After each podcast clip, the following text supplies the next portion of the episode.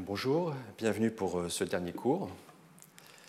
Donc, dans ce dernier cours de, cette dernière partie, on, va conclure puis ouvrir sur euh, un domaine lié euh, que, je vais présenter très rapidement après, mais qui est en gros qu'est-ce qu'on peut faire une fois que nous aurons plusieurs ordinateurs quantiques. Alors,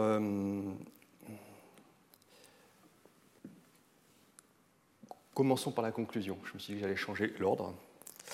Donc, euh, qu'est-ce que nous avons abordé au cours euh, de cette année? Nous avons euh, d'abord une première série de cours qui nous a permis de, comprendre un peu le modèle mathématique du calcul quantique. Et la particularité de cette partie, c'est qu'elle correspondait à une technologie existante. Donc, quasiment tout ce qu'on a présenté est déjà développé, voire même industrialisé. Donc, il y avait ce qu'on peut faire effectivement avec juste des bits quantiques isolés, et euh, nous, sommes à, nous avons parlé de cryptographie, et puis on a vu euh, un séminaire qui nous a parlé euh, de ce qu'on pouvait développer actuellement en pratique sur, avec des communications quantiques de plusieurs centaines de kilomètres, y compris par satellite. On a vu ce qu'on pouvait faire ensuite lorsqu'on avait plusieurs bits quantiques considérés simultanément. Et avec quelques qubits ensemble, on pouvait faire des choses plus évoluées, la cryptographie, la téléportation, et euh, on a vu en séminaire comment on pouvait certifier des nombres aléatoires. Ensuite, on a euh, considéré euh, ce qu'on pourrait faire avec une technologie qu'on appelle, alors j'ai mis les termes quantiques parce que ce sont des termes qui commencent à être utilisés un peu dans les journaux, donc LSQ.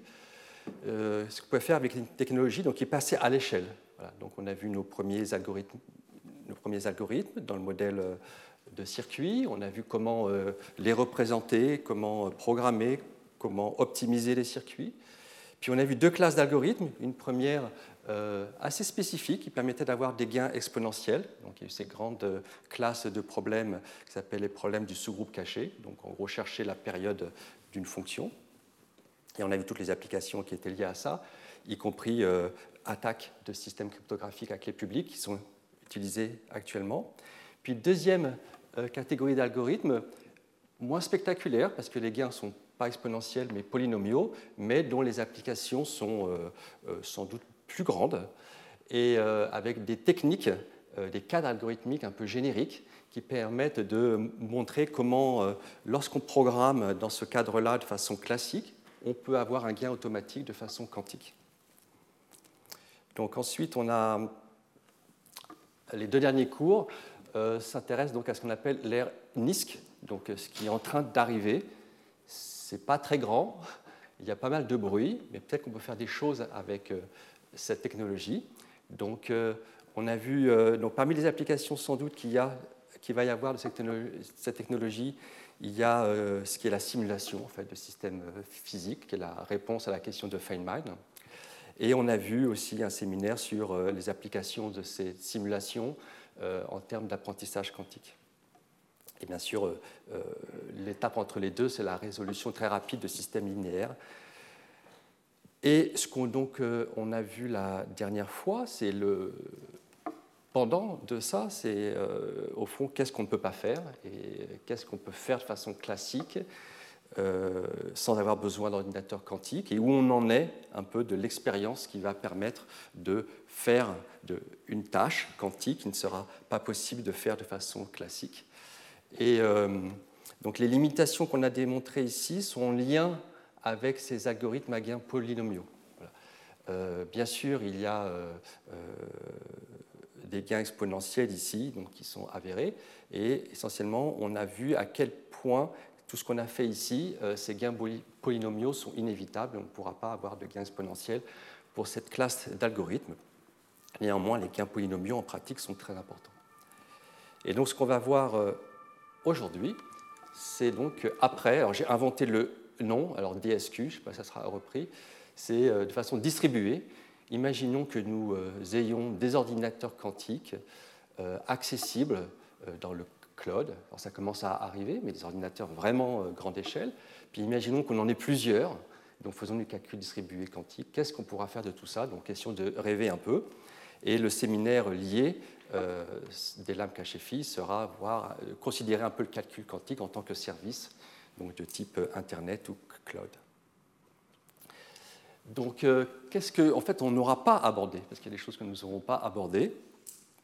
La première partie, c'est quelque chose qui est au fond peut-être un peu à la mode, mais sur des fondements heuristiques, expérimentaux, donc j'appelle les heuristiques algorithmiques. Donc j'ai mis quelques mots-clés ici. donc, donc on entend parler de QAOA ou de Quantum Circuit. C'est euh, une forme un peu empirique, représentant presque à, du deep learning, de construire un circuit quantique avec des angles qu'on ne cherche pas à deviner à l'avance ou optimiser à l'avance, mais on essaye et on améliore ces angles au fur et à mesure par itération, en, en regardant les, euh, sorties de notre circuit quantique, en euh, regardant en mesurant la qualité de nos angles et en calculant de nouveaux angles. C'est complètement empirique, mais euh, ça l'est de moins en moins. Il commence à y avoir des résultats prouvés. Euh, pour la petite histoire, il y a eu un meilleur algorithme pour Max Cut, qui a, donc c'est un problème de graphe qui a été euh, démontré. Donc les gens étaient très très excité par cette nouvelle. Et puis très rapidement, il y a eu en fait un algorithme classique qui faisait aussi bien, voire mieux. Donc là, il y a une stimulation classique quantique qui est vraiment euh, très intéressante et enrichissante. Et euh, ce que je voudrais dire, c'est que au fond, tous euh, les concepts algorithmiques qu'il y a derrière ces heuristiques, ben, je les ai enseignés. Donc vous pouvez aller lire cette littérature et vous pourrez la comprendre sans problème. D'autres concepts connexes qu'on n'a pas abordés, donc ce que j'appelle, euh, qui sont sans doute nécessaires pour euh, euh, construire des ordinateurs à grande échelle, sont liés avec la théorie de l'information, des concepts aussi en, lien avec ce qu'on appelle de preuves quantiques, comment prouver quelque chose à quelqu'un de façon quantique. donc il y a un concept aussi lié qui est l'argent quantique. Et ce qui est bien sûr très très important sont les codes correcteurs quantiques. Donc ça c'est un domaine très très actif avec de très beaux résultats. Euh, deux résultats euh, l'année dernière euh, ont permis des progrès extraordinaires. Et l'amélioration de ces codes sont nécessaires pour construire un ordinateur qui résiste au bruit. Donc là, j'ai représenté schématiquement, c'était très joli, ces bouteilles de Klein qui est utilisée pour construire un, nouvel, un nouveau code correcteur cette année. Et bien sûr, tout ce qui est la programmation. J'en ai parlé un petit peu juste pour montrer quelques algorithmes, mais je n'ai pas à aborder ici les problématiques de langage de programmation, de compilation, optimisation et bien sûr de vérification qu'un programme fait ce qu'on souhaitait. Et enfin, euh, dernier axe que je n'ai pas présenté, mais pareil, alors ce deuxième axe, ce, deuxième, euh, ces, concepts nécessitent du travail. Il faut apprendre un peu pour rentrer dans ce domaine. On a les concepts de base avec le cours, mais il faut apprendre un peu plus. Deuxième partie, euh, vous avez les concepts de base pour euh, lire. Et alors j'ai ça euh, NQA pour Non-Quantum Application. C'est toute la méthodologie, toutes les mathématiques qui ont été développées pour comprendre les algorithmes et la complexité quantique sont des nouveaux outils pour avoir de nouveaux résultats, de nouvelles techniques de preuve pour des problématiques qui ne touchent pas l'ordinateur quantique. Donc certains sont de nouveaux résultats de complexité, on l'a vu, de nouveaux algorithmes qui sont déquantisés. Il y a aussi des résultats en code correcteur classique qui ont été euh, démontrés grâce aux, techniques euh, de, euh, de communication quantique que nous avons développées aujourd'hui. Aussi en combinatoire, algèbre et bien sûr en physique. Donc en algèbre, il y a des conjectures qui ont été réfutées ou prouvées grâce aux techniques de calcul quantique. ces thèmes, je ne les ai pas abordés mais donc vous pouvez maintenant euh, les considérer et vous y pencher. Et je, voilà. et je, suis, euh, je, suis un défenseur de cette dernière euh, application, parce que même si nous avons un obstacle à la construction d'un ordinateur quantique un jour, cette partie-là donc résistera. Alors souvent aussi j'ai une question qui est récurrente, c'est combien d'algorithmes existent-ils on dit, voilà, il y a Grover, Shor, et puis. Alors, euh, je vais juste donner des chiffres. Donc, il y a un zoo euh, d'algorithmes quantiques qui est euh, maintenu par Stéphane Jordan, pardon, qui est maintenant chez Microsoft, et relativement mis à jour. Donc, ça prend un petit peu de temps hein, pour mettre à jour, mais il y a des entrées de 2020 et 2021. Et donc, il y a 62 entrées, donc 62 classes d'algorithmes, si vous voulez. Et qui font référence donc à 430 publications. Et j'ai mis ici les euh, quatre, euh, les quatre euh, catégories. Donc on a vu la première, hein, c'est le problème du scoop caché, les problèmes à Oracle, on en a parlé, l'approximation simulation, bah, simulation d'Hamiltonien, et la dernière, on en a parlé aussi. Alors, une autre question qu'on me pose souvent, c'est d'où viennent les accélérations quantiques? Alors schématiquement, euh, est-ce que ces accélérations viennent du nombre exponentiel de configurations possibles Donc la réponse courte est non. Euh, quand vous faites du calcul probabiliste, vous avez des probabilités sur un nombre exponentiel de euh, configurations. En revanche, ils viennent de l'enchevêtrement, c'est-à-dire que le fait qu'on ait des, des, dépendances entre qubits, ces dépendances quantiques sont beaucoup plus fortes que les dépendances probabilistes, et entre autres à cause des nombres négatifs. Est-ce que euh, la supériorité, donc on parle de nombres négatifs dans les amplitudes, est-ce qu'elles viennent des nombres complexes? La réponse est non. En fait, on n'a pas besoin de nombres complexes. Au fond, on pourrait même se demander si les nombres complexes existent dans la nature. D'un point de vue quantique, on peut s'en passer, on peut les simuler sans les utiliser. Et j'ai envie de dire que ça vient, qu'au fond, l'avantage vient euh, de ce que j'appelle le calcul euclidien, c'est-à-dire qu'on est sur un espace avec une métrique euclidienne qui nous permet de manipuler euh, des matrices unitaires et de la géométrie. Et c'est ici, pour moi, que sont les fondements euh, des accélérations quantiques. Alors, pourquoi J'ai juste fait ce petit schéma. À gauche, je mets, euh, de façon très schématique, hein, ce qui est le calcul probabiliste, et à droite, le calcul quantique.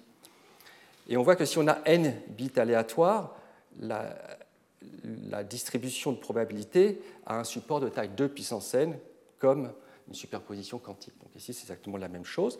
Les normes sont différentes. Donc là, on, a une, on appelle la norme L1, c'est-à-dire qu'on fait la somme des valeurs absolues des coordonnées, ce qu'on appelle la norme de Manhattan, c'est-à-dire comme si on se, on se déplaçait euh, euh, uniquement dans deux directions. Alors qu'en quantique, donc, on a la norme euclidienne, donc plutôt courbe. Euh, donc, les coordonnées ne peuvent pas être négatives, les probabilités ne peuvent pas être négatives. Donc, euh, bien sûr, on a des interférences uniquement constructives, alors qu'en quantique, elles peuvent être destructives. On a aussi des transformations linéaires euh, en probabilité, hein, qui sont appelées matrices stochastiques. Et en quantique, donc, c'est des matrices unitaires, donc des rotations ou des symétries.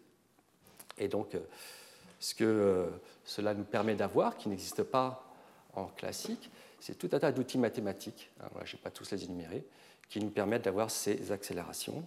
Et pour moi, c'est euh, vraiment ces, euh, ces euh, outils proviennent de ce que j'appelle donc le calcul euclidien. Bon, C'était un peu rapide, mais je, peu répondre à quelques questions que j'ai eues et un petit bilan de d'où viennent cette supériorité quantique. Alors aujourd'hui, on va parler de calcul distribué. C'est le domaine que j'ai choisi pour ouvrir. Alors le calcul euh, distribué, bah, c'est un, peu, rapide, mais en transparence, c'est un domaine qui est énormément euh, euh, développé en informatique classique, avec des concepts théoriques et appliqués. Et donc, ce que je veux reprendre ici, c'est certaines motivations. Donc la première, c'est bah, le fait que les, données sont décentralisées, elles sont en plusieurs lieux. et donc, ce qui est le cas, par exemple, quand vous faites le calcul dans le, dans le Claude, et c'est ce qui sera un peu repris dans le séminaire. Euh, et vous avez aussi plusieurs serveurs, et ces serveurs doivent communiquer entre eux. Ils doivent communiquer, et euh, ces serveurs, bah, s'ils ne sont pas chez vous, c'est parce qu'ils ont des puissances de calcul et de stockage énormes. Donc souvent, le goulot d'étranglement, c'est la communication. Donc on s'intéresse à quelle quantité de...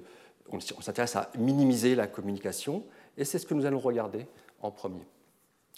La deuxième euh, motivation, c'est plusieurs ordinateurs peuvent faire plus qu'un ordinateur, y compris quand ces ordinateurs euh, sont petits.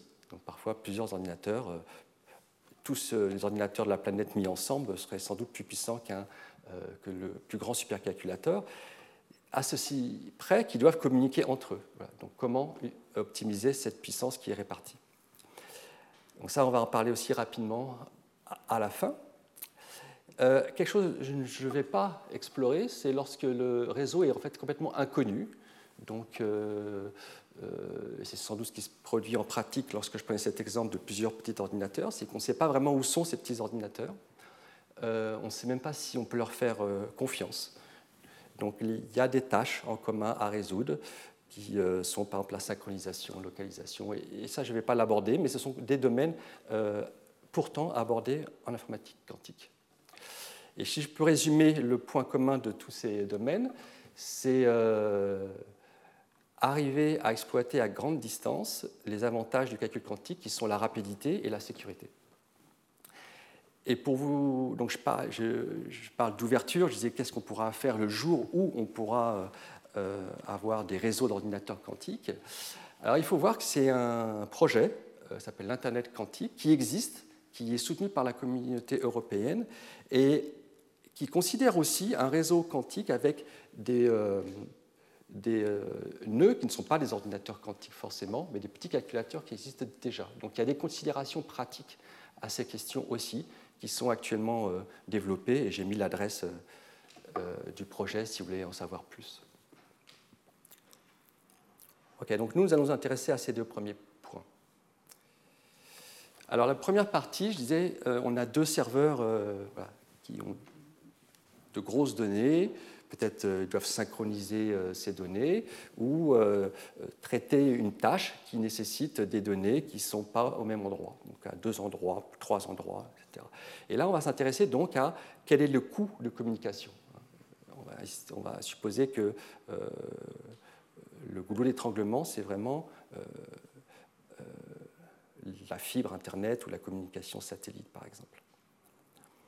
Alors c'est un modèle très ancien, qui a été euh, introduit euh, par Yao en 1979. Et donc, euh, dans ce modèle, il y a, on considère ici, mais on pourrait le généraliser, que deux serveurs, on modélise par deux participants, et comme en cryptographie, il s'appelle toujours Alice et Bob. Donc chacun a son choix d'Alice et Bob. Et donc, initialement, chacun des. donc ces, ces, deux Alice et Bob ne sont pas au même endroit. Alice a une donnée X, Bob a une donnée Y. Et ils vont s'échanger des messages. Donc ici, Alice commence, donc envoie un message qui dépend de son entrée X. Bob va répondre avec un autre message qui dépend de son entrée et bien sûr du message d'Alice qu'il a reçu, etc. Quand ils ont fini de communiquer, eh ben, Alice va répondre, donc ce que j'appelle par une fonction qui dépend de son entrée, et M qui est la séquence de tous les messages qui ont été échangés, et Bob fait pareil. Donc en général, Alice et Bob veulent résoudre une tâche commune. Elle pourrait ne pas être commune, mais en général, pour nous, elle sera commune. Et on va considérer qu'ils veulent évaluer une certaine fonction, donc résoudre un certain problème en commun.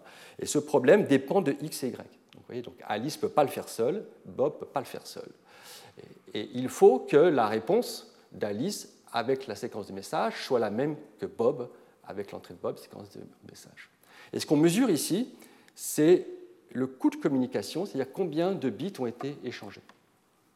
Il est intéressant aussi parfois de mesurer combien de messages ont été échangés, c'est-à-dire quelle est l'interaction. Mais pour nous, aujourd'hui, ce qui va surtout nous intéresser, c'est combien de bits ont été échangés. Donc comme si on payait euh, pas, 1 euro par bit échangé. Peut-être c'est un peu cher. Alors, euh, quelles sont les applications de cet outil? On peut dire qu'en 1979, les outils n'étaient pas forcément le calcul distribué sur Internet ou dans le cloud. Et en fait, c'est un outil euh, de complexité qui permet de prouver des bornes inférieures, un peu comme on a fait euh, la dernière fois, de montrer qu'on a un algorithme qui ne peut pas faire mieux que celui qu'on a trouvé. Et l'avantage de cette méthode, c'est qu'elle s'applique à énormément de types d'algorithmes et elle continue à s'appliquer à tout euh, un tas de types d'algorithmes qu'on continue d'inventer aujourd'hui. on peut vraiment dire que c'était une vision euh, de Yao de mettre le doigt sur un modèle de calcul axé sur la communication qui permet de prouver des bornes inférieures. Alors, complexité en requête, on a vu la dernière fois complexité en requête, des bornes inférieures, donc des, euh, limitations au calcul quantique. Et bien, en fait, on aurait pu le faire via la la communication. On parle aussi des bornes inférieures sur les mémoires nécessaires pour les algorithmes de streaming, euh, la communication nécessaire, bien sûr, lorsqu'il y a plus de, participants en calcul distribué. Et de façon surprenante aussi, quand, euh, quand, on cherche à construire un circuit imprimé, au fond, l'accès à l'entrée est contraint parce que l'entrée arrive à un bout du circuit, euh, à des endroits différents, et on peut optimiser et voire montrer qu'on ne peut pas optimiser plus certains circuits imprimés en considérant ce type de problème. Ça, c'est assez surprenant. Alors, il y a d'autres applications vers des euh, notions plus complexes, euh, voire généralisées. Donc, on parle de théorie de l'information, confidentialité, que j'ai mis deux fois parce que c'est important. Euh, mais je ne vais pas en parler aujourd'hui, mais ce sera des choses qui seront peut-être un peu vues dans le séminaire. Alors, formalisons un petit peu, donc que je vais appeler la complexité D de F, ben, la meilleure complexité possible pour calculer la fonction pour un protocole déterministe, c'est-à-dire dans le pire des cas des entrées XY, combien il faut échanger euh, de bits pour calculer la fonction par le meilleur protocole. Et puis, bien sûr, je vais mettre R lorsque c'est probabiliste et Q lorsque c'est quantique. Alors, euh, initialement, hein, les, deux participants, euh, Alice et Bob, sont séparés, n'ont rien en commun, à part une stratégie commune. Ils n'ont rien en commun. Alors, il y a des variantes. si on revient un peu aux inégalités de Bell, on avait regardé un peu cette notion de variable cachée donc, qui est en fait de l'aléa caché. Donc il y a une variante où au début Alice et Bob ont accès au même aléa et le même des deux côtés. Ou alors avec de l'enchevêtrement initial, c'est-à-dire par exemple ils partagent une paire EPR. Donc moi je ne vais pas considérer cela au début, c'est vraiment aucun enchevêtrement, rien n'est partagé. Est-ce que tout de même il peut y avoir une supériorité? Ce n'est pas évident a priori. Alors, il faut dire un peu mathématiquement ce que ça veut dire un protocole de communication, parce que je l'ai dit un peu schématiquement. Ce n'est pas complètement évident, mais encore une fois, les circuits vont nous aider. Euh, donc j'ai mes deux entrées XY que je vais mettre sur euh, deux registres. Donc là j'ai le X, A pour dire que c'est du côté d'Alice, Y du côté de Bob. Et puis j'ai une fonction que je veux calculer. Cette fonction bah, prend en entrée, vous voyez, n bits qui proviennent de X et encore n bits qui proviennent de Y. Donc euh, au début, ça c'est l'espace de travail d'Alice, l'espace de travail de Bob, et il y a le message. Il y a le message. Donc que fait au début Alice? Ben, Elle fait une transformation unitaire sur son entrée et calcule son message. Et ce registre maintenant part chez Bob. Donc Bob peut maintenant faire une transformation unitaire qui dépend du message et de son espace de travail. Puis, il peut maintenant écrire sur le registre de message le deuxième message qui part chez Alice, etc. Donc c'est le modèle mathématique, si vous voulez, euh, formaliser ce qui est un protocole euh, de communication quantique. On ne va pas trop le faire, mais on va le faire lorsque c'est important. Alors, on n'a pas, envie de recommencer à zéro. Hein. On a fait des algorithmes qui avaient des avantages, et on de voir si on ne peut pas directement en déduire un avantage pour un protocole de communication. Alors, euh, nos algorithmes, euh, une partie de nos algorithmes, beaucoup avaient des oracles. Hein, on accédait à l'entrée euh, en faisant des questions. J'ai dit que le modèle de complexité de communication était adapté pour modéliser lorsqu'on a des contraintes d'accès. Essayons de vérifier cela. Donc un algorithme à oracle, hein, je vous rappelle, on a une entrée, mais on ne peut pas vraiment lire l'entrée. Il faut utiliser une procédure qui, lorsqu'elle prend l'entrée, donc un bit de position et un bit de réponse va mettre la valeur du im bit de x dans le bit de réponse en faisant un ou exclusif. Lorsque b égale 0, on voit i0 s'en va sur ixi. Et un circuit qui euh, donc, accède à l'entrée de cette façon-là, donc on voit en entrée, il n'y a rien que des zéros. On, fait des transformations unitaires et de temps en temps, on peut aller lire l'entrée de cette façon contrainte. Et on alterne un calcul, une requête, un calcul, une requête, etc. Et euh, on compte dans ce modèle le nombre de fois qu'on a fait une requête, le nombre de fois qu'on a mis la porte de l'oracle. Alors comment transformer ça en un problème de communication, de sorte qu'on pourrait garder l'avantage qu'on aura eu Alors, il y a la technique s'appelle lifting. Donc, j'ai une variable, j'en voudrais deux. Donc, comment je peux faire?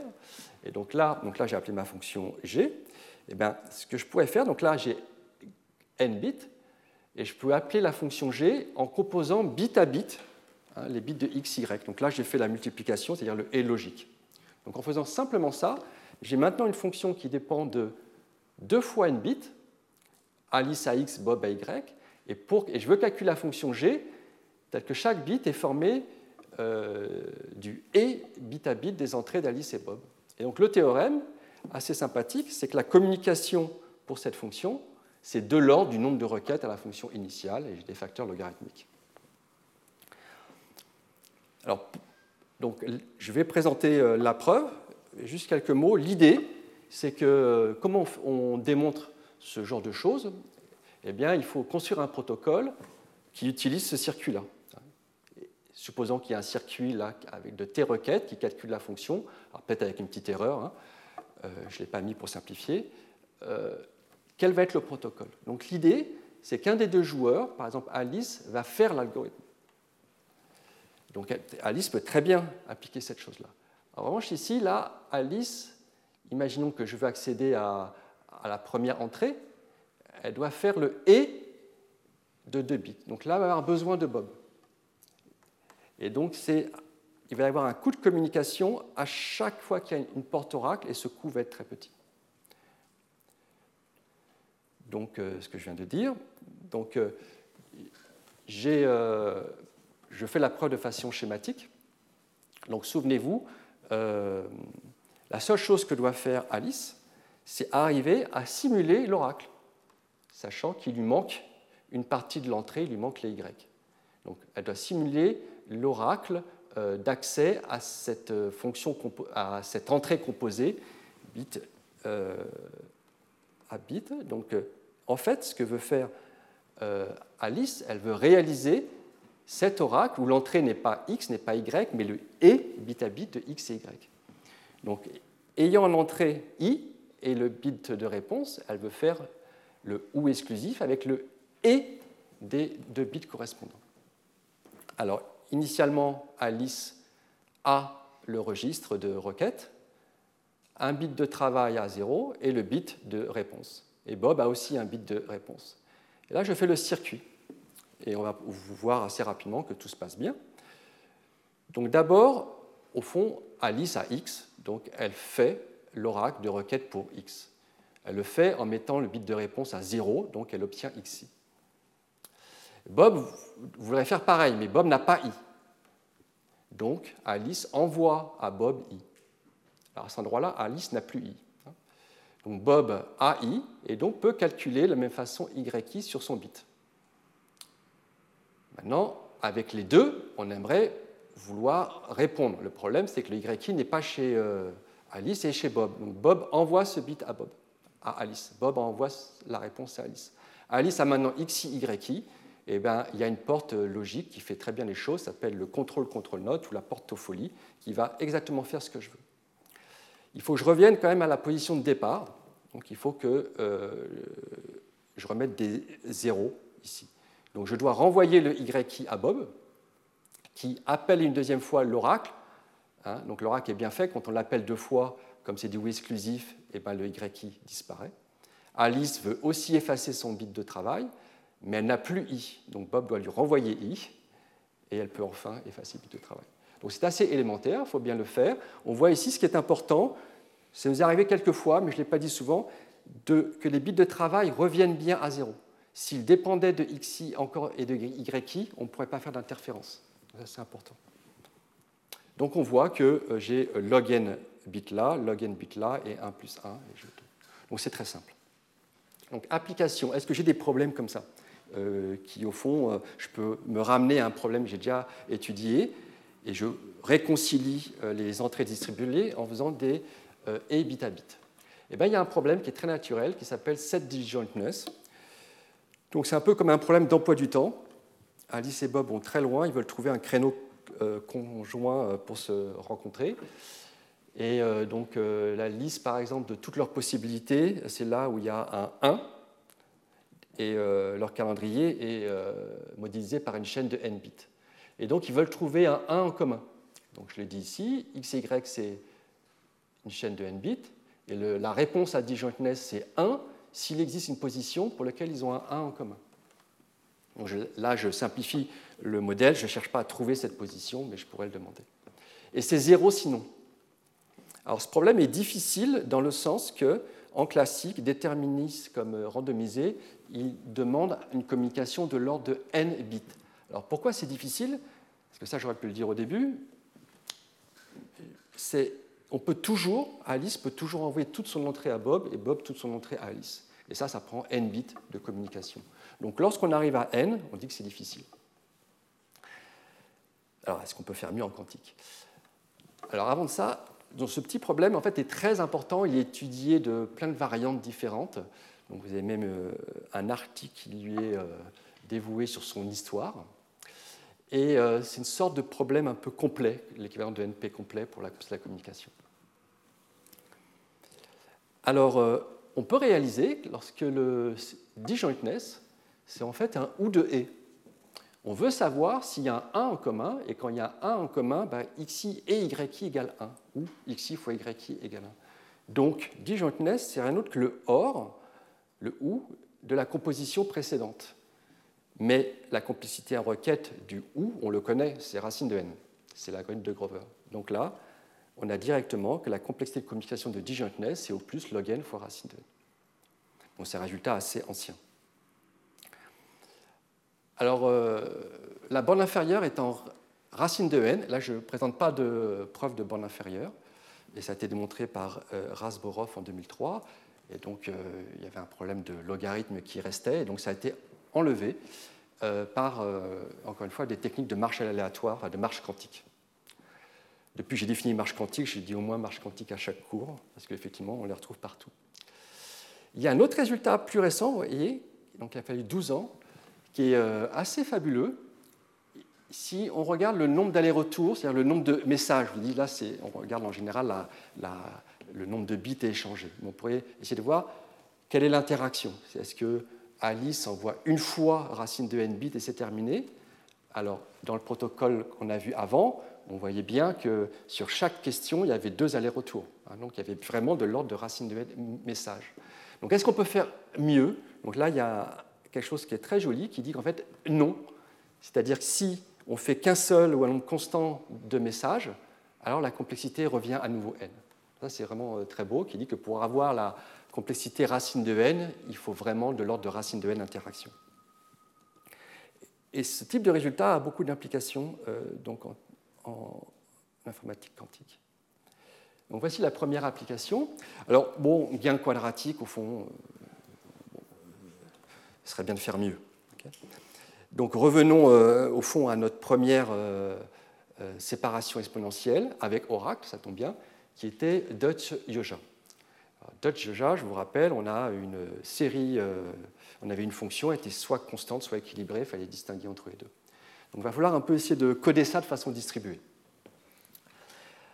Alors, là, je n'ai pas de fonction, j'ai des entrées, donc xy de n bits, et je vais dire que mon Dodge chat est 1 si x égale y,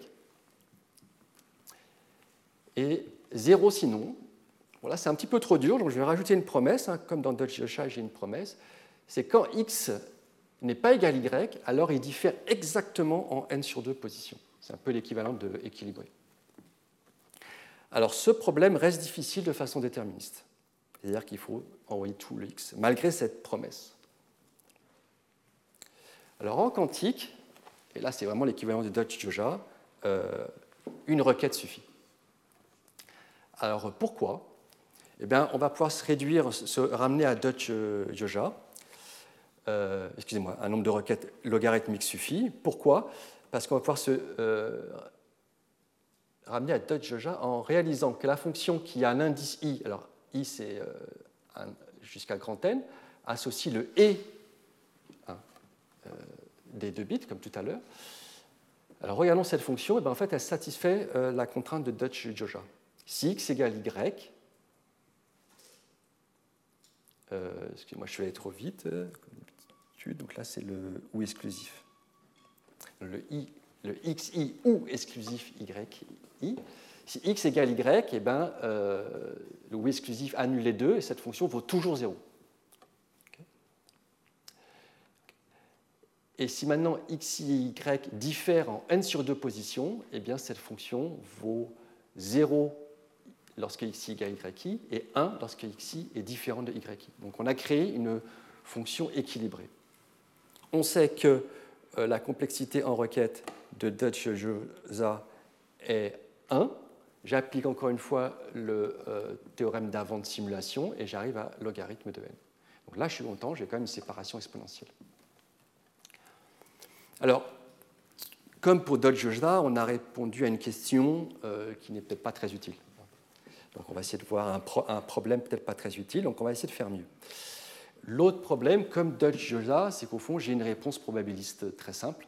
Si je, euh, alors ici, ce protocole n'a pas d'erreur, mais bon, si, euh, je pourrais en tolérer une petite.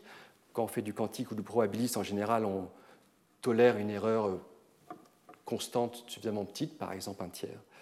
Alors comment je fais pour résoudre euh, ce problème Si j'autorise une, erreur, Alice choisit 3-4 positions au hasard, envoie ces positions et les bits correspondant à Bob, et Bob vérifie. Et là, si elle diffère en la moitié des positions, bah, je vais voir qu'il y a une erreur sur une des positions que j'ai prise au hasard. Donc, je n'ai pas une séparation exponentielle dans le cas probabiliste. Alors, je pourrais essayer de faire mieux. Je pourrais essayer d'aller voir Bershang-Vazirani. Euh, Ce n'est pas complètement évident. Euh, en tout cas, on aurait envie euh, d'utiliser le produit scalaire. Donc, ça tombe bien, produit scalaire, il y a déjà deux entrées. Produit scalaire entre deux mots de n bits, c'est la parité euh, des et bit à bit. Hein. donc c'est la, parité des bits bit à bit. Ben, il se trouve que ce problème est difficile en classique et en quantique. Alors là, du coup, euh, ce n'est pas le bon problème. C'est bien de voir qu'on a un problème difficile. Il est intéressant de voir pourquoi euh, il est difficile en quantique. Je n'ai pas écrit de preuve, mais en quelques mots, si on a un protocole qui est capable de faire cette transformation, de, faire ce calcul, Bob pourrait l'appliquer pour une superposition de y, et Bob pourrait récupérer en fait la transformée de Fourier de l'état x. La transformée de Fourier de l'état x, eh ben, Bob pourrait refaire une transformée de Fourier et retomberait sur x. Donc en utilisant un protocole pour le produit scalaire, on pourrait transmettre x. Et là, les arguments de théorie de l'information classique restent au quantique. Pour transmettre n bits, il faut envoyer n bits à une constante près. Donc, ce n'est pas la bonne direction, il faut aller autre part pour avoir une meilleure séparation. Alors, revenons au Dodge-Joja distribué, et c'est là où je vais euh, autoriser un petit peu plus dans le modèle. Quand on n'y arrive pas, on change le modèle ou on change euh, le problème. Donc là, j'ai envie de garder ce problème euh, jusqu'au bout de cette partie-là. Donc je vais changer le modèle, je vais autoriser de l'aléa partagé au début ou de l'enchevêtrement au début, un peu comme les inégalités de Bell. Et je vais quand même garder ma, promesse. Hein. Alors comme ça reste un petit peu trop dur, je vais pas, je vais faire en fait une, ce qu'on appelle une relation. Je ne vais pas sortir un bit, c'est-à-dire 1 euh, s'ils sont égaux et 0 s'ils sont différents. Je vais sortir log n bits. Pas beaucoup, mais en tout cas, je veux que. Donc, c'est une sorte de compression. J'ai x et y. Et je veux sortir. Euh, donc, Alice va me donner euh, petit a, petit b, exponentiellement plus petit, qui conserve la propriété d'égalité. C'est-à-dire, si x est égal à y, alors a égale b. Elle est sortie. Et si, x est différent de y, alors a est différent de b. Donc, je sorte. On va petit à petit vers ce qu'on appelle des protocoles d'empreinte. C'est-à-dire que je veux, une compression qui me préserve le fait d'être égal ou différent. Alors, c'est bien fait, bien sûr, parce que ça sert à rien, en fait, cette compression euh, d'un point de vue euh, classique. Euh, voilà. En revanche, d'un point de vue quantique, on peut faire avec zéro question. Alors, voici le protocole. On va l'analyser. Et je trouve assez joli. donc, on va utiliser des paires EPR. Donc, au début, Alice et Bob partagent plusieurs paires EPR, en fait, log n. Et si vous prenez log n paire EPR et que vous développez toutes les superpositions, en fait, vous avez tous les entiers de, on a tous les mots de, à log n bits, et donc ce sont les écritures binaires de tous les entiers de 0 à n-1. Et la corrélation entre Alice et Bob, donc le A c'est pour dire que c'est Alice, B c'est Bob, fait que c'est le même entier, euh, il y a l'enchevêtrement, c'est une superposition. Euh, avec les mêmes entiers des deux côtés, mais tout ça bien sûr en superposition. Donc tout ça pour dire qu'Alice et Bob euh, partagent le même entier, mais cet entier est en superposition. Alors, Alice et Bob ont chacun x et y. Donc, Alice va simplement, pour chaque i, mettre moins 1 puissance xi, qui correspond à son bit x. Et Bob va mettre aussi moins 1 puissance yi. Donc ça, ce sont des transformations unitaires. Donc euh, Alice envoie i sur moins 1 puissance xi, i, et Bob envoie i sur moins 1 puissance yi, i. C'est une transformation unitaire, ils peuvent le faire, je n'ai même pas besoin de savoir comment, je mesure que les échanges. Alors on a vu que ça correspond à un modèle d'oracle aussi qui se déduit des requêtes que j'ai modélisées avant. Ils n'ont toujours rien échangé là. Hein. Ensuite, ils appliquent Adamar sur chacun de leurs qubits. Et que par les, euh, donc, on va voir ce que fait. Et maintenant, ils mesurent chacun de leurs registres, donc ils obtiennent log n bits, et c'est leur résultat. Donc, ils n'ont toujours pas communiqué. Donc, c'est ce que j'ai euh, annoncé, on ne communiquait pas. C'est une sorte d'inégalité généralisée ici. Donc on montre que pour faire aussi bien, il faudrait beaucoup communiquer en classique. Alors pourquoi ça marche? Ben, J'ai mis le protocole pour qu'on voit que ce protocole est assez simple. Alors supposons d'abord que x égale y. Et au fond, ce n'est pas très, très compliqué. x égale y, donc au début, euh, on a cet état-là. On fait cette opération que j'ai décrite. Hein.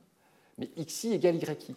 Donc soit j'ai 0 plus 0, donc le moins 1 puissance 0, ça fait 1, soit j'ai 1 plus 1, ça fait 2, moins 1 puissance 2, ça fait aussi 1.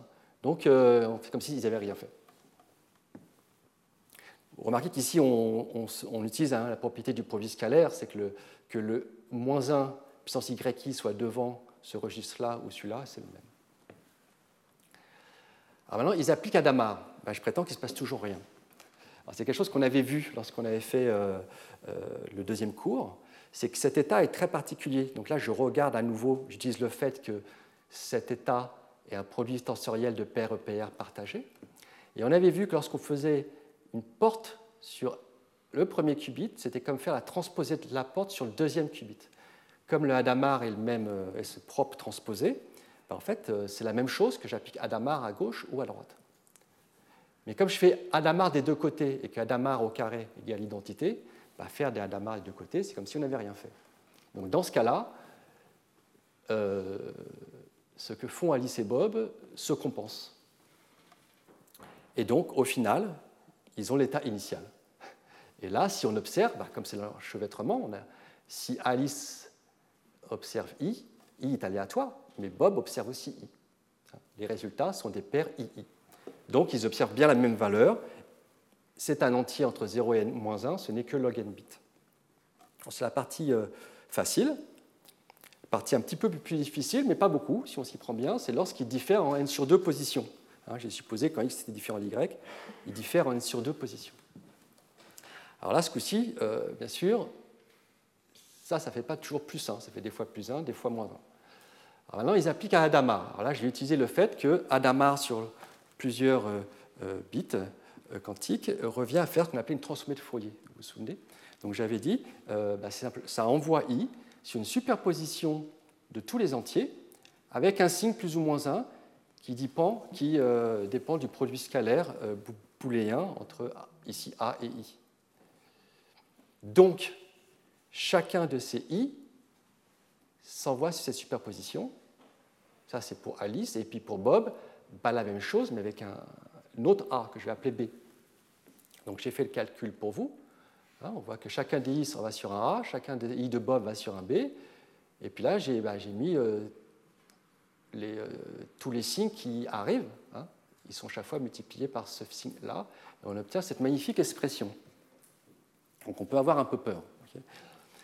Alors, euh, il ne faut surtout pas essayer de faire plus qu'on demande. Hein. on veut juste montrer que dans ce cas-là, ils observent des choses différentes.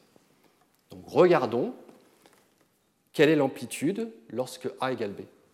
On voit que cette amplitude soit égale à 0. Donc, quelle est l'amplitude quand A égale B? Ben, Ça tombe bien, A égale B, donc le ou exclusif bit à bit de A égale B, donc A et A, c'est 0. Donc 0 fois ce i, ça fait 0, et donc il ne reste que ça. Donc là, l'amplitude de n'importe quel AA, n'importe lequel, c'est cette somme-là qui ne dépend euh, ben, pas d'heure. Et là, on utilise le fait que x et y diffèrent en exactement la moitié des positions. Donc sur ces positions-là, la somme fera 1, et donc j'aurai un 6 moins, et sur les autres, ça fera plus 1, et donc j'aurai des amplitudes euh, qui vont s'annuler. Et donc je n'obtiens jamais AA, j'obtiens toujours A différent de B. c'est assez joli, et puis euh, ça reprend des concepts qu'on avait vus à plusieurs fois dans le cours, donc c'est une sorte aussi de révision. Bon, c'est pas si mal, mais on aimerait aller un petit peu plus loin. Et au fond, cet enchevêtrement partagé, j'ai un peu triché, parce que j'ai dit que je ne voulais pas trop en parler aujourd'hui, je voulais voir la supériorité lorsqu'on n'avait pas d'enchevêtrement partagé. Donc il y a ce concept, d'empreinte quantique, et que c'est quelque chose qu'on voit maintenant depuis plusieurs transparents. Donc j'ai remis le problème. Hein. donc on, veut savoir au fond si x égale y. On aimerait répondre à cette question au fond sans aucune euh, hypothèse supplémentaire. Le fait que quand x est différent de y, il diffère beaucoup, je n'ai pas envie de cette hypothèse. Alors, quelle est la complexité de ce problème en classique? Ce problème est bien sûr beaucoup étudié. Euh, alors ce problème, euh, schématiquement, c'est la version théorique de, des fonctions de HH, par exemple. C'est qu'on a téléchargé une très grosse bibliothèque, on veut vérifier qu'il n'y a pas d'erreur. Donc on ne veut pas tout retélécharger, on aimerait échanger très peu de bits pour vérifier qu'on a bien téléchargé ce qu'il fallait. de façon déterministe, c'est sans espoir, euh, sa complexité n. Et de façon probabiliste, regardez, c'est quand même logarithme de n. C'est pas si mal. Alors, euh, euh, essayons de deviner un peu quel est le protocole. Alors, l'idée, si on reprend un peu ce qu'on a fait jusqu'à maintenant, c'est au fond d'utiliser le fait que bah, si Alice et Bob euh, euh, ont, la même entrée, tous les bits sont, identiques, mais s'ils n'ont pas la même entrée, il y a un bit qui va être différent. Et puis bah, de façon déterministe, c'est sans doute un peu dur à trouver. De façon probabiliste, je peux essayer de le deviner. ce qu'il va faire Alice, elle va prendre une position au hasard, envoyer cette position et son bit, et l'envoie à Bob. Et Bob vérifie ce bit et renvoie à Alice le résultat. Donc 1 si c'est égal, 0 si c'est différent. Donc c'est vraiment le protocole d'avant lorsqu'il, euh, un des protocoles d'avant lorsqu'il différenciait beaucoup. Alors quelle est la complexité de ce protocole? Ah, C'est pas mal. Hein. Euh, je dois envoyer deux bits, celui-là et celui-là, et la position c'est log n. Si x égale y, il n'y a aucune erreur. Et bien sûr, tous les bits sont les mêmes. Si x est différent de y, dans le pire cas, euh, il n'y a qu'un seul bit de différence. il faut que je tombe dessus, et la probabilité, c'est 1 sur n. Donc la probabilité de succès est au moins 1 sur grand n, ce qui n'est pas bon. Un probabiliste, je veux une probabilité de succès proche de 1. Donc euh, au moins 2 tiers, au moins 3 quarts. Donc cette probabilité est trop basse, donc il faudrait l'amplifier. Alors c'est presque surprenant qu'on arrive à le faire. Et là, les codes correcteurs d'erreur viennent à, notre, euh, à, la, rescousse. C'est vraiment le but des codes correcteurs d'erreur. Un code correcteur d'erreur, donc déjà, il en existe, ils sont déterministes, elles sont fixées une fois pour toutes. Ils envoient grand n bits vers grand m bits, donc m est une autre valeur, plus grande. Et si x est différent de y, alors, sur le code de x et sur le code de y, il va y avoir plein d'erreurs. Donc plein de bits dans lesquels ils ne s'accordent pas, au moins deux tiers. Et de tels codes existent avec un m qui n'est pas trop grand, qui est linéaire en n, donc par exemple 100 n. Ça, c'est assez spectaculaire, et c'est connu pareil depuis très longtemps. Donc ce code répond presque au problème. Hein. Donc on, va concilier un peu euh, le euh, premier algorithme qu'on a vu de, classique de dodge c'est que maintenant qu'on a cette différence, il suffit d'appliquer ce protocole, pas sur XY, mais au code de X et au code de Y. Ce code est lui déterministe. Donc en fait, on est en train de transformer un, code déterministe en un code probabiliste presque. Donc on utilise ce code. Alice prend au hasard une position, elle envoie le IM bit pas de X mais de EX, et Bob vérifie que le IM bit de Y est le même. Et dans ce cas-là, eh bien, la probabilité qu'il voit une erreur est grande, elle est au moins deux tiers. Ça, c'est vraiment euh, euh, très simple et je n'ai utilisé aucun aléa partagé. Alors, je suis à log n, je ne vais pas pouvoir faire beaucoup, plus en quantique. Donc, euh, je vais compliquer la tâche. Et ce qu'on appelle la communication avec arbitre. Donc, toujours un, modèle de Yao qui a aussi beaucoup d'autres euh, applications théoriques, mais aussi pratiques. On peut, on peut voir ça comme une sorte, euh, bah, une notion d'empreinte qui identifie les gens. Alors, on est au fond exactement comme tout à l'heure, mais de façon surprenante, euh, Alice et Bob peuvent, plus parler. Ils ne partagent aucun aléa, aucun enchevêtrement, ils ne peuvent pas se parler. Il y a une troisième personne, un arbitre, qui va les mettre d'accord. Donc, euh, et l'arbitre ne veut pas interagir. Il reçoit euh, un message d'Alice, un message de Bob, et l'arbitre se débrouille pour décider, la réponse, je l'appelais T, en fonction des messages. Et bien sûr, c'est un travail collaboratif. Tous ensemble, en tout cas Alice et Bob, veulent convaincre l'arbitre, euh, veulent aider l'arbitre pour calculer une fonction qui dépend de x, y. Alors ce modèle hein, est, euh, donc est, important. On peut voir des applications euh, pratiques, hein, plein de clients, de façon massive, et Bob ne peut pas se permettre de communiquer avec tout le monde, mais il veut pouvoir calculer sans interaction, ou en tout cas une interaction qu'on appelle dans un sens. Donc, dans ce modèle-là, euh, nous allons euh, continuer notre euh, étude de ce problème d'égalité. Donc le problème est toujours le même. Et on est content parce qu'il reste difficile, bien sûr, parce que j'ai mis plus de contraintes. Hein. Ce modèle est plus contraint parce que Alice et Bonne ne peuvent plus se parler. Donc l'égalité nécessite toujours n bits d'échange. Et en, quand, en probabiliste, je ne peux plus faire log n, mais je peux faire racine de n. Alors ce protocole, même s'il n'est pas quantique, je vous l'ai mis parce que je le trouve très joli. C'est aussi intéressant que ce protocole a été euh, découvert par Ambainis, qui est un, des piliers du calcul quantique. Donc c'était avant qu'il fasse du calcul quantique. Et euh, le fait que ce protocole est optimal a été euh, démontré par deux personnes. Exeguidi est aussi un pilier du calcul quantique. Alors ce protocole eh ben, va utiliser juste ce que je viens de dire avant, c'est-à-dire que en fait, on peut supposer que soit x égale y, soit x et y diffèrent en beaucoup d'entrées, en beaucoup de bits, en beaucoup de positions. Je ne suis pas dans l'hypothèse de Dodge et Joja où ils diffèrent exactement en la moitié, mais ils diffèrent en beaucoup de positions. Alors l'idée, c'est de voir euh, comment, faire apparaître une racine carrée. En général, une, des techniques, c'est de voir plus euh, x comme une suite, comme un vecteur presque de n bits, mais comme une, matrice. Donc une matrice racine de n par racine de n, et les entrées de la matrice, bah, ce sont les n bits. Donc maintenant, je veux voir, mais je ne change rien, c'est juste une vision, un encodage, euh, le problème comme x et y des matrices de trace racine de n fois racine de n. Et la question, c'est sont-elles égales ou pas? Sachant que si elles ne sont pas égales, elles vont différer en beaucoup d'endroits. Alors, ce va alors, il n'y a pas d'aléa partagé. S'il y avait un aléa partagé, hein, c'est le protocole d'avant. Hein, ils envoient la même position. Donc, Alice et Bob ont des aléas différents. Donc, Alice va envoyer une ligne au hasard. Donc, une ligne, bah, c'est taille racine de n bits. Bob envoie aussi une colonne, ce coup-ci, au hasard. Euh, aussi racine de n bits. Donc la ligne et la colonne s'intersectent. Donc Bob a au moins un bit, enfin il a exactement un bit, qui correspond à une position commune, donc une entrée commune dans x et y. Donc en envoyant racine de n bits, Alice et Bob arrivent à envoyer plein d'informations qui vont être inutiles, mais au moins une qui est utile, qui est un bit au hasard. Donc j'ai un bit au hasard, c'est le protocole d'avant.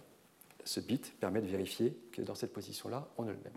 Donc je trouve ce protocole très élégant. Montrer qu'il est optimal est assez difficile. Donc en quantique, donc on va pouvoir faire euh, mieux, bien sûr. Euh, on va pouvoir faire logarithmique. Alors cet encodage est important. Euh, parce qu'il est utilisé après dans d'autres applications, en particulier pour prouver des résultats sur les codes correcteurs classiques, mais nous, on ne le verra pas. Alors, Alice et Bob, et pour moi, il est aussi surprenant parce qu'il n'y a pas de nombre négatif. Donc, il y a quelque chose que je me contredis par rapport à ce que j'ai dit au début. En tout cas, pas dans la communication.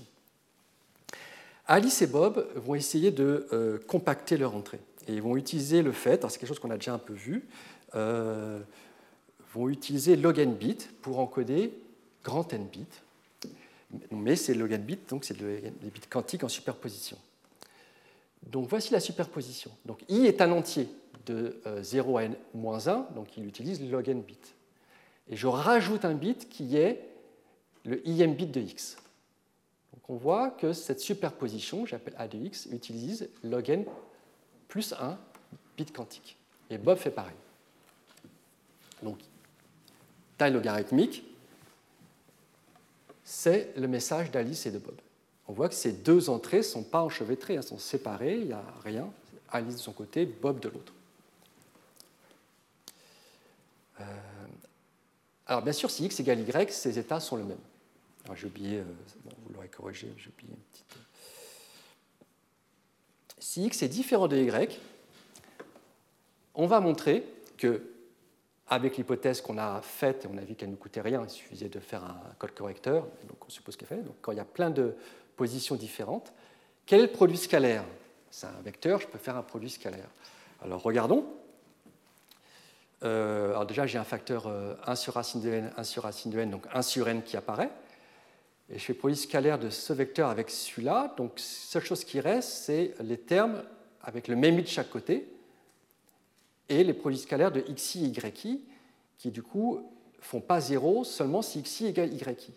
Donc, dans la contribution, va arriver en fait le nombre d'indices i tel que xi égale yi divisé par n, soit simplement la probabilité que xi égale yi.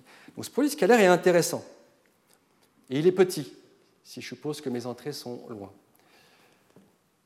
Donc voilà où j'en suis, mais je suis bien avancé. Comment je distingue ces deux choses eh bien, On utilise un, test qu'on appelle le swap test.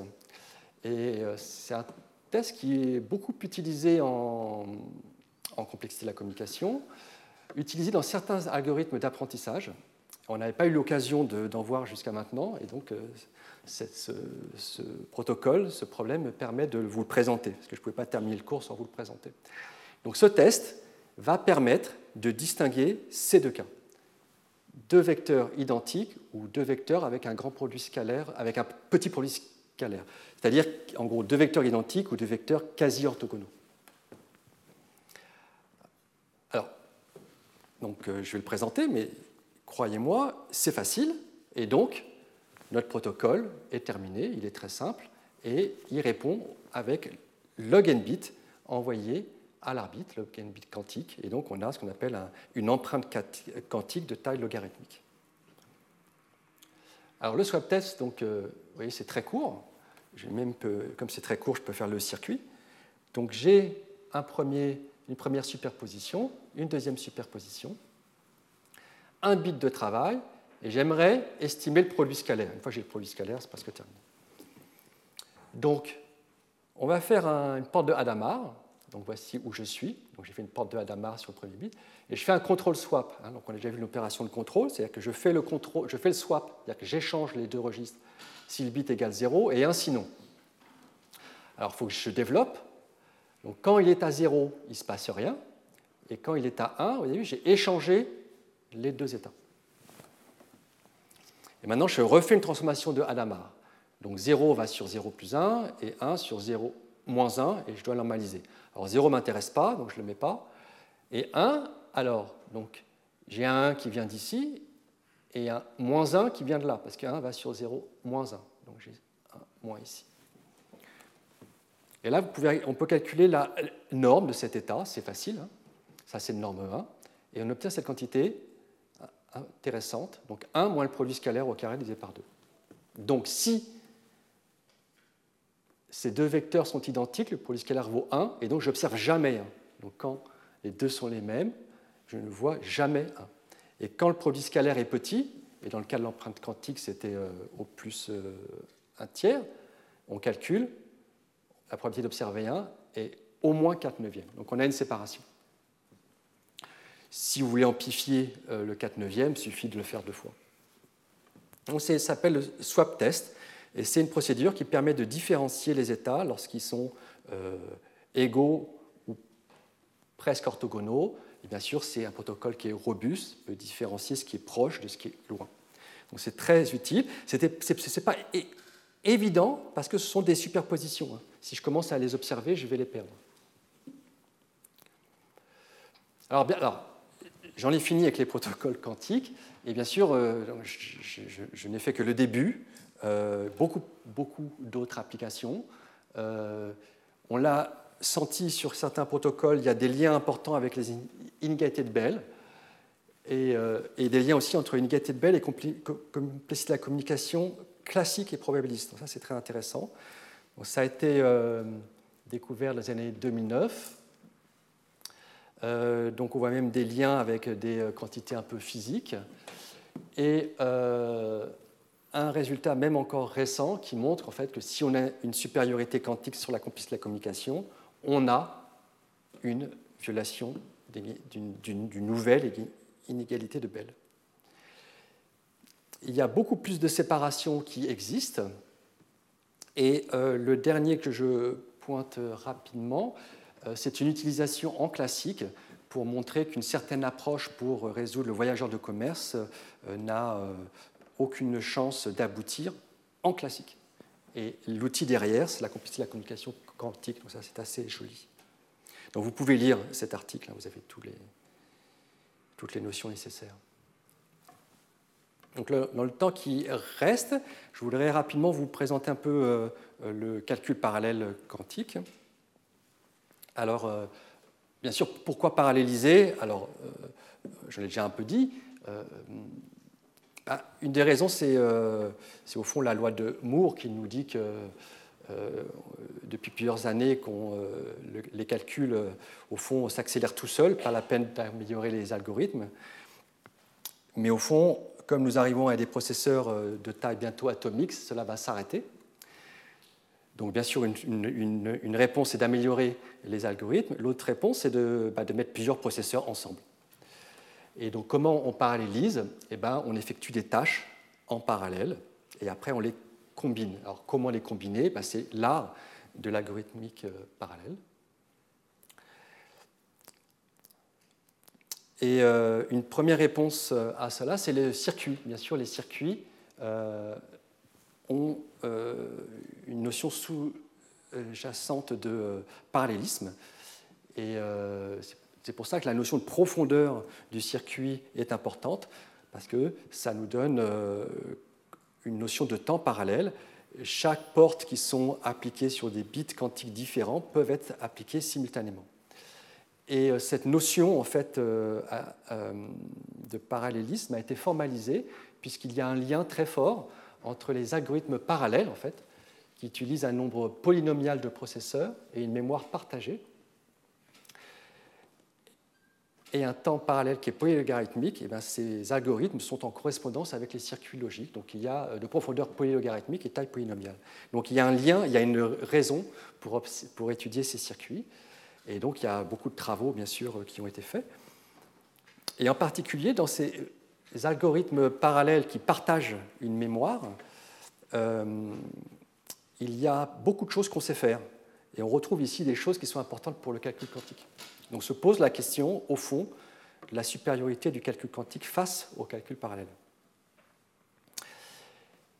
Et euh, il y a une notion qui est importante, qui n'est pas forcément capturée par ces modèles-là. C'est bien de parler de mémoire euh, massive partagée, mais au fond, euh, cette mémoire, il faut l'implémenter, et souvent, euh, une implémentation en gris fait sens, et je reviendrai sur ça. Alors, pour rapidement faire quelques comparaisons, euh, je vais continuer sur ma lancée du modèle de requête. bien sûr, c'est une, partie très très restreinte du calcul parallèle, et je m'intéresse, je mets le doigt là où la supériorité quantique n'est pas évidente. Tout ce qui est euh, supériorité exponentielle, euh, bien sûr, je n'ai pas besoin de, vraiment comparer, ça reste euh, exponentiel et ça reste très intéressant. Là où il y a des gains polynomiaux, il est intéressant de comparer avec le calcul parallèle la supériorité quantique. Donc, qu'est-ce qu'on peut faire en temps parallèle? Eh bien, Si j'ai P processeurs, par exemple, je peux faire P requêtes simultanées à mon oracle. Ça, c'est un modèle raisonnable. Donc, quel genre d'accélération on peut espérer? Ben, Un facteur 1 sur P. Parce qu'en un bloc de questions, je vais faire P questions, et ces P questions demanderaient P requêtes séquentielles si je n'avais qu'un seul processeur. Inversement, elles peuvent être simulées par un tel processeur, donc on ne peut pas espérer un gain de l'ordre de 1 sur pi carré. Le maximum qu'on puisse obtenir, c'est 1 sur pi. Alors, deux exemples qu'on a vus plusieurs fois dans le cours. Le premier est lié à l'algorithme de Grover. Et donc euh, là, j'ai pris des applications en cryptographie. Donc on a une fonction de hachage qui, est aléatoire, c'est-à-dire qui va de n entier vers n entier. Et je veux chercher une pré-image. donc je veux chercher par exemple euh, la pré-image de 7. Donc on peut supposer que, là j'ai supposé que j'avais 5 euh, processeurs, je les ai coloriés. Chacun est en charge d'évaluer la fonction sur deux entrées. Et puis on voit que le processeur orange a trouvé 7. Donc là, on voit bien que euh, avec P bloc, on a divisé le nombre de requêtes par euh, P, parce que chaque couleur, là, c'est réparti euh, N sur P requêtes. Donc c'est pas mal. Est-ce que un autre exemple où on peut faire ce genre de choses, c'est recherche d'une collision. Je vous rappelle, je veux trouver deux valeurs, deux, entiers, plutôt deux points, pour lesquels h prend la même valeur. Donc, euh, par exemple, h de 1 égale h de 4, par exemple. Donc, je veux trouver euh, une collision. Alors, le paradoxe des anniversaires nous dit que quand la fonction est aléatoire, au bout de racine de n euh, itération, donc, pardon, au bout de racine de n requête, on va trouver deux fois la même valeur. Donc, encore une fois, maintenant que je sais ça, il suffit que je choisisse racine de n valeur que je les répartisse sur mes P processeurs. Chaque processeur va appeler la fonction sur ces valeurs et on va voir une collision. Donc on voit encore un gain. Alors là, je suis allé un peu vite parce qu'au fond, ces valeurs sont à des endroits différents, sont sur des processeurs différents. Il faut que ces processeurs communiquent. Et ça, quand la, la, mémoire est très très grande, alors il y a un principe euh, holographique je ne suis pas expert de ce principe, mais en tout cas, il est à peu près admis que quand on a une grande mémoire, disons de taille S, alors accéder à cette mémoire, pour certaines requêtes, ça va prendre un temps qui ne va pas être euh, instantané, ne va pas être logarithmique, il va être racine carrée de la taille de la mémoire. Donc sur ce problème-là, lorsque les euh, processeurs doivent vérifier leur valeur, ça risque de prendre beaucoup de temps. Et donc, ont été développées des architectures euh, explicites avec des topologies euh, connues. Et donc, ce que je propose ici de regarder, c'est le cas de la grille. Et donc, qu'est-ce que c'est une grille de processeurs Chaque processeur bah, fait sa propre requête et il ne peut communiquer qu'avec ses quatre voisins. Donc, il se peut que ici, j'ai trouvé euh, une valeur, 7, ici 7. Combien de temps ça va mettre pour la grille de processeurs de se rendre compte qu'on a trouvé une collision? Il se trouve qu'on sait faire des choses qui sont assez intéressantes. Alors, bien sûr, donc si j'ai P processeur, la griffe est racine de P fois racine de P. Donc envoyer une valeur le long de ce chemin, ça va prendre euh, donc euh, racine de P.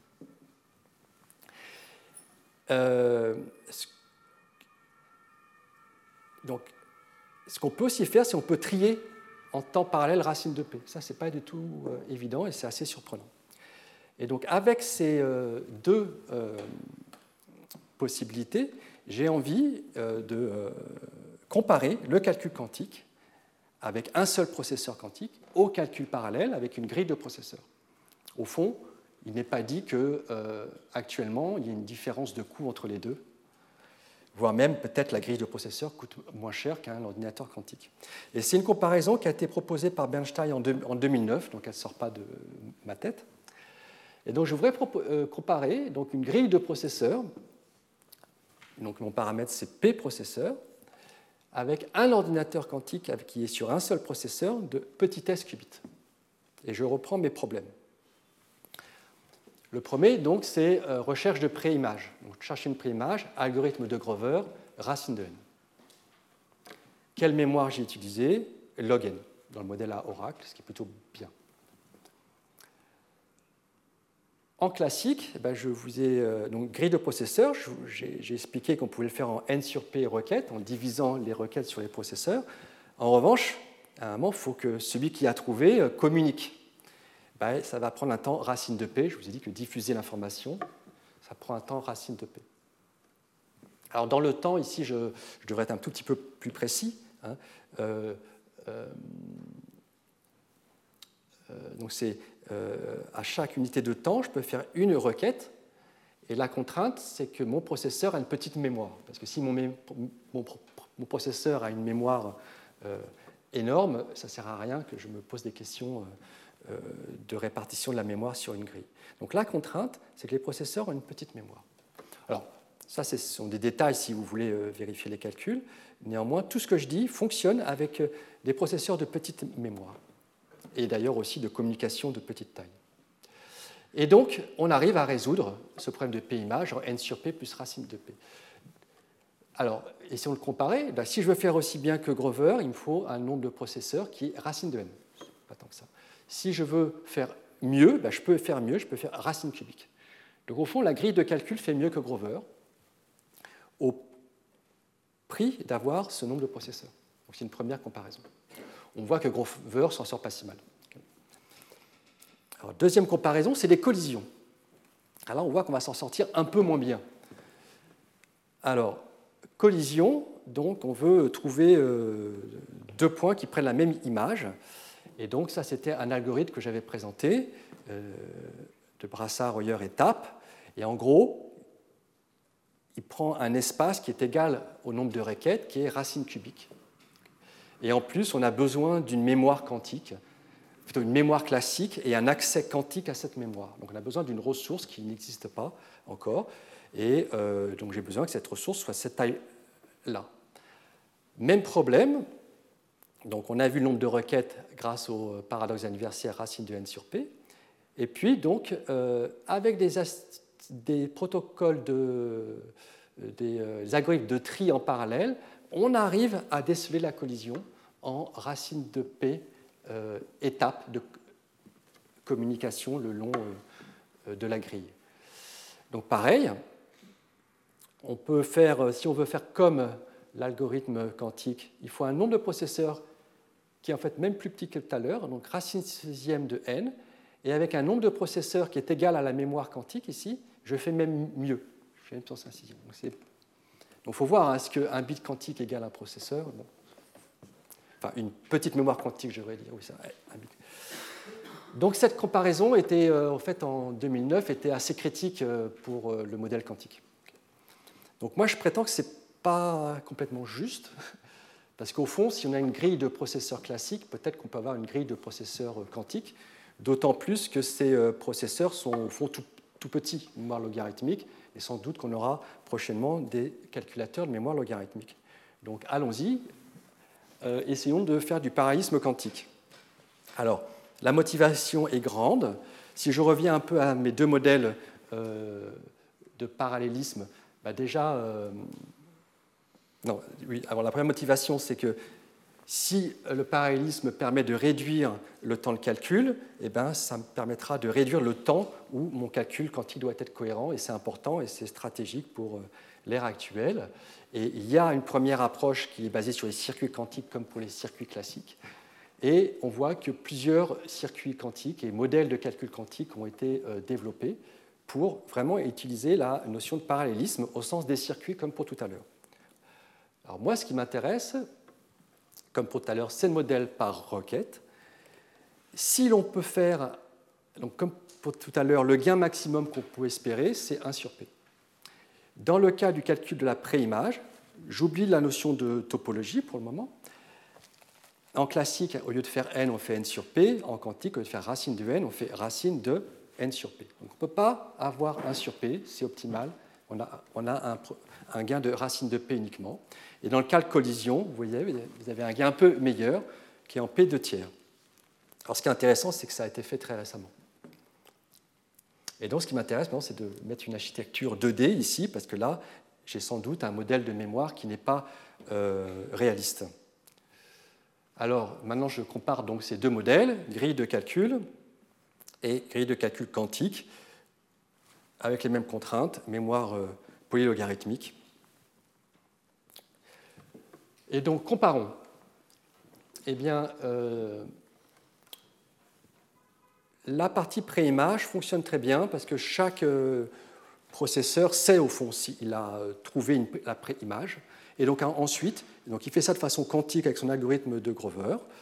Et comme il divise le domaine par P, bah, il a un algorithme de, Grover qui est en racine de n sur P. Et ensuite, il transmet tranquillement, classiquement, à toute la grille en temps racine de P. Et donc on voit que si on utilise plusieurs processeurs quantiques, eh bien, on peut faire mieux que la grille de calcul classique. Ça, c'est une bonne nouvelle. Mais ce qui m'intéressait, c'était surtout l'algorithme de collision. Eh bien, sur l'algorithme de collision, je n'ai pas de réponse. Donc ça, c'est un domaine, je pense, qui est important. Je voulais terminer par une question ouverte. J'ai mis ici ce qui serait raisonnable d'espérer. Donc ça, c'est la complexité en requête. Et je pourrais espérer que cette complexité en requête, lorsque je la mets sur la grille, vous avez vu, je mets tout le temps plus racine de P, donc je pourrais espérer que ça me donne un surcoût, pas plus que racine de P. Donc je n'ai pas réussi à le prouver. Euh, peut-être pas grand monde a essayé encore. Donc euh, espérons qu'on y arrive. Et dans ce cas-là, donc la bonne nouvelle, c'est qu'on ferait mieux que la grille de calcul classique. Voilà, j'ai terminé avec cette parenthèse de euh, calcul parallèle. Ah, ce n'est pas une parenthèse, cette dernière partie. Et donc quelques références en lien avec le cours, comme d'habitude. Alors j'en ai mis beaucoup, donc je ne vais pas en mettre beaucoup là. Sur le complexité de la communication, euh, donc ici j'ai euh, un survey qui est intéressant, qui fait le lien donc, entre euh, l'utilisation de la non-localité et la communication quantique. Et ici j'ai un livre que je recommande, qui, en fait, la de la communication tout court, classique ou pas, et pour, c'est un livre très récent qui voit, qui qui, montre tous les euh, protocoles qui existent, toutes les euh, méthodes que je n'ai pas abordées pour prouver euh, des bornes inférieures sur ces protocoles, et les applications, plus important. Calcul parallèle, donc j'ai mentionné une thèse qui, a, qui, est celle qui a en fait considéré pour la première le calcul parallèle quantique sur cette grille de processeurs quantiques. Et puis un travail qui a suivi, qui s'intéresse à des notions similaires euh, sur des réseaux de topologie variés. Donc, je vous invite bien sûr à rester au séminaire qui va suivre, qui va regarder cet aspect que je n'ai pas développé, c'est donc utiliser des ressources quantiques dans le nuage, dans le cloud, lorsqu'on ne fait pas forcément confiance à ces ressources quantiques. Alors, c'est le dernier cours. Euh, donc, je vais en premier lieu remercier le Collège de France donc je pense que c'est avant tout un énorme soutien pour ce domaine euh, qui est en plein essor. C'est aussi euh, un domaine qui a besoin de nouvelles forces. Donc c'est une occasion, j'espère, euh, pour de nombreux publics d'apprendre. Donc je remercie le public en salle et à distance et aux questions que j'ai eues. Et donc je vous invite à continuer à, m'en poser. Même si vous ne me connaissez pas, n'hésitez pas à m'envoyer des mails, j'y répondrai. Et ce n'est pas complètement fini, parce que la semaine prochaine, nous avons la chance avec euh, Alex Grillo, nous organisons un colloque ici au Collège de France sur euh, bah, les dernières découvertes euh, du calcul quantique. Et une originalité de ce colloque, la première, c'est qu'il sera en présentiel. Et la deuxième, c'est qu'on a choisi de mettre en avant, pour les orateurs, de jeunes chercheurs, post-doc ou en fin de thèse, qui ne s'étaient pas rencontrés depuis un an et demi. Donc c'est une belle occasion de tous se rencontrer avec euh, la relève de la communauté. Merci. Je m'arrête là.